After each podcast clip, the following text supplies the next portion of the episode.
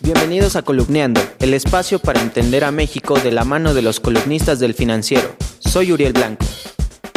Todo el mundo está hablando del plan de negocios de Pemex, pero ¿a qué se refiere exactamente? Para hablarnos de esto nos acompaña Atzayael Torres. Pues Atza, cuéntanos, eh, el plan de negocios de, de Pemex está casi casi salido del horno.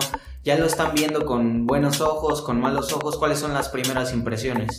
Bueno, mira, pues depende de qué lado de la cerca estemos viendo el plan de negocios. En la realidad, para los mercados internacionales, sobre todo para las grandes petroleras, quienes ya tenían eh, o ya empezaban a construir un negocio en nuestro país, pues la verdad es que no fue alentador porque eh, no se consideraron eh, alianzas estratégicas, los llamados farm outs con las grandes petroleras, de los cuales eh, pues se contempló desde el gobierno pasado tener 60, 20 en 2018 y en la realidad nada más eh, lograron tener 3. Esto eh, pues el día de hoy se confirma con el plan de negocios que pues no es un modelo que a Pemex le interese, que al gobierno mexicano le interese seguir.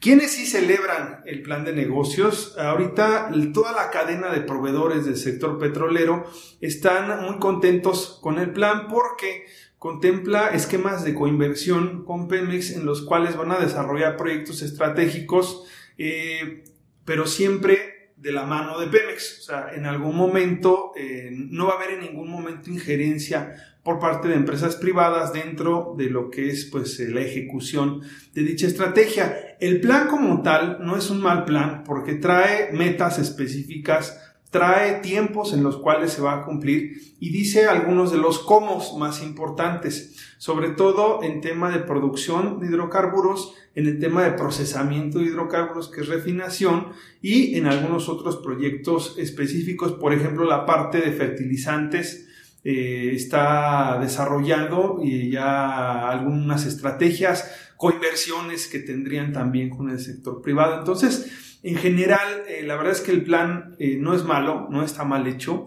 sin embargo, bueno, pues no atiende o no da cabida a todas las voces que se habían manifestado y a, a todos los participantes de la industria. Claro.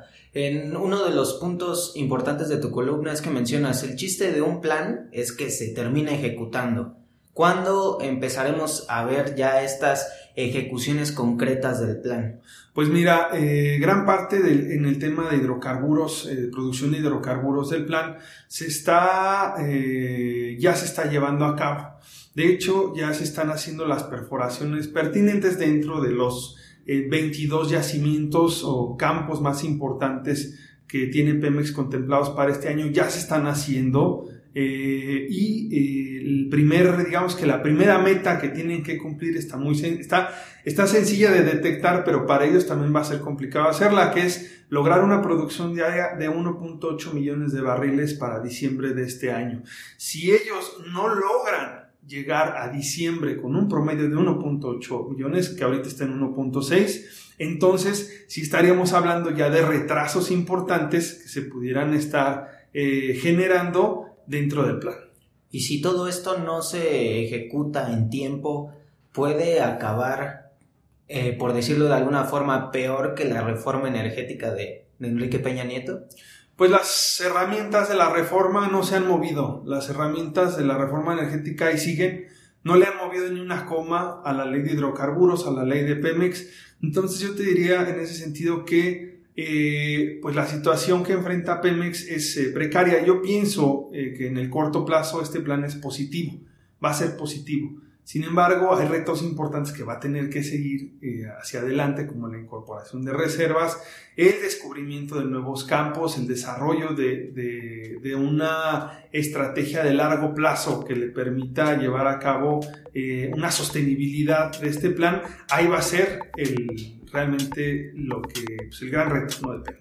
La columna Energía con H al final la puedes leer en las páginas de El Financiero y en www.elfinanciero.com.mx.